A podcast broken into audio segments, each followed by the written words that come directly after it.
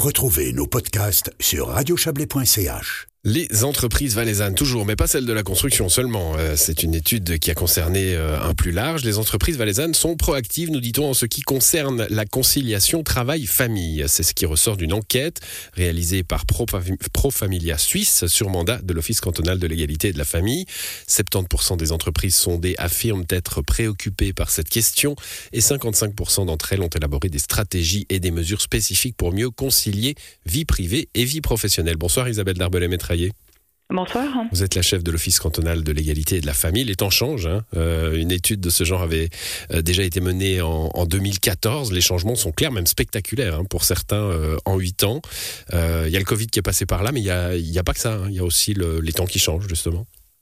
Il y a effectivement une évolution de la société. On se rend compte que notamment le taux d'activité, par exemple professionnelle des femmes, eh bien, est devenu en Valais le même que dans le reste de la Suisse, alors qu'on était en dessous pendant de nombreuses années. Donc effectivement, les temps changent, les modèles familiaux changent, et puis les entreprises s'adaptent. Alors les entreprises s'adaptent, vous les avez euh, sollicitées, toutes n'ont pas répondu bien sûr, mais enfin vous avez tout de même un, panel euh, intéressant, euh, géographiquement représentatif d'ailleurs, et puis avec les, différents secteurs aussi, on voit que les réalités sont pas les mêmes pour les plus grandes entreprises et les, et les les les plus petites. Bien entendu, souvent dans les grandes entreprises, il y a également d'autres filiales, dans d'autres cantons suisses par exemple, et des mesures qui s'adressent à tout l'ensemble du, territoire, mais on a aussi des secteurs d'activité bah, qui se prêtent peut-être à certaines mesures de conciliation et puis d'autres, euh, pour, pour d'autres mesures, typiquement le télétravail ne va pas avoir lieu dans l'agriculture. Euh, mais on se rend compte surtout, ce qui est important, c'est que dans tous les secteurs, eh bien, des choses sont possibles en matière d'aide à la conciliation travail-famille. Alors, travail-famille, quelles sont les, mesures principales hein, qu'on peut, euh, qu'on peut sortir de, cette étude. Que font les entreprises finalement pour euh, cette meilleure conciliation? C'est beaucoup autour, du taux d'activité, euh, notamment de pouvoir baisser son taux d'activité. Alors là, avec des questions ouvertes, est-ce que par exemple on peut baisser son taux d'activité et garder un statut de cadre? Là, c'est des choses où on pourrait encore probablement améliorer. Autour de la gestion aussi des vacances, par exemple, en lien avec les impératifs familiaux. Autour de la flexibilité du temps de travail, avec notamment l'annualisation, qui permet souvent eh de s'adapter mieux aux temps familiaux qui sont parfois différents de celui de, l'entreprise.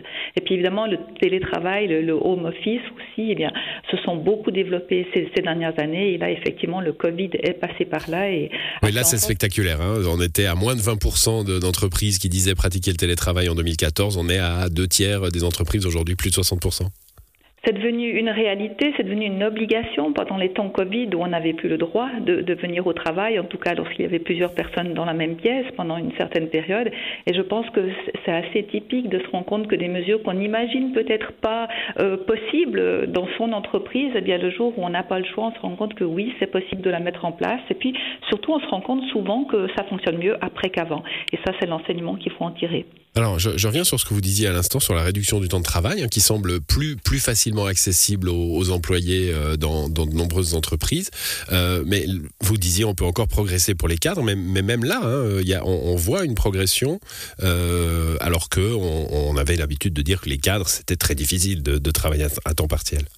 Tout à fait. Après, on reste sur des hauts taux d'activité au-delà du, 80% dans la plupart des cas. Et c'est vrai qu'il y a d'autres modèles, typiquement du job sharing à 2 fois 50% par exemple, qui demandent encore euh, à être développés. Et puis aussi la possibilité de peut-être réaugmenter son taux d'activité plus tard. Alors là, évidemment, on ne peut pas l'assurer au, niveau des entreprises. Ça va dépendre aussi, bien sûr, euh, de la marge des affaires et de plein d'autres choses, mais qu'il y ait l'ouverture pour se dire la baisse du taux pendant une certaine période et la personne va peut-être remonter 2, 3, 5 ou 10 ans plus eh bien, c'est aussi quelque chose d'intéressant. Oui, ça, on voit aussi, euh, le, on, imagine bien que cette évolution-là est aussi venue par les femmes. Hein. Euh, vous êtes euh, chef du bureau de l'égalité, hein, même si là, on, on, parle sur un, sur un plan plus large, cette, cette différence entre les différents taux d'activité qu'on peut avoir au cours de sa carrière, liée aux, aux, contraintes et aux réalités. Pourquoi des contraintes d'ailleurs hein, Aux réalités familiales.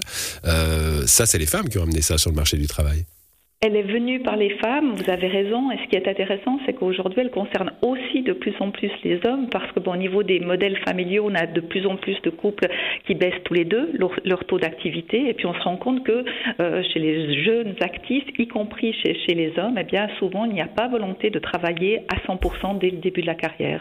Donc cette évolution s'est faite avec l'accompagnement des enfants, plutôt pour les femmes, et puis aujourd'hui, il évolue parce que la société évolue. Oui, la société évolue. J'aurais une dernière question, c'est voit dans, votre étude hein, que, euh, parce que là, c'est, cet entretien, on a l'air de dire que tout a changé, que tout va bien, mais on voit que dans les, métiers à, majorité féminine, ces, changements se font euh, de façon assez claire et, rapide.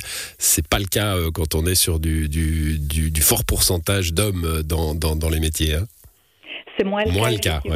C'est moins le cas et c'est dommage parce que ça montre là une conception assez passée de la famille où ce serait uniquement la, maman qui s'occuperait des enfants et ce qui est vraiment de moins en moins le cas aujourd'hui, il faut quand même le dire. Et puis la réduction du temps de travail euh, avait peut-être cette image de quelqu'un qui veut pas bosser, hein, c'est plus le cas aujourd'hui. C'est plus le cas aujourd'hui et heureusement, je dirais, parce que les études montrent plutôt le contraire, c'est que quelqu'un à temps partiel eh bien, va se donner vraiment à 100% pendant le temps où il est ou elle est présente dans, l'entreprise, avec souvent moins de fatigue de par un temps qui, est réduit au, travail. Donc au contraire, ça peut être vraiment un avantage pour les entreprises et aussi en termes d'attractivité, ce qui est vraiment important dans la période dans laquelle nous vivons. Hein. Merci à vous, Isabelle Darbelet-Métraillé. Bonne soirée. Merci, bonne soirée.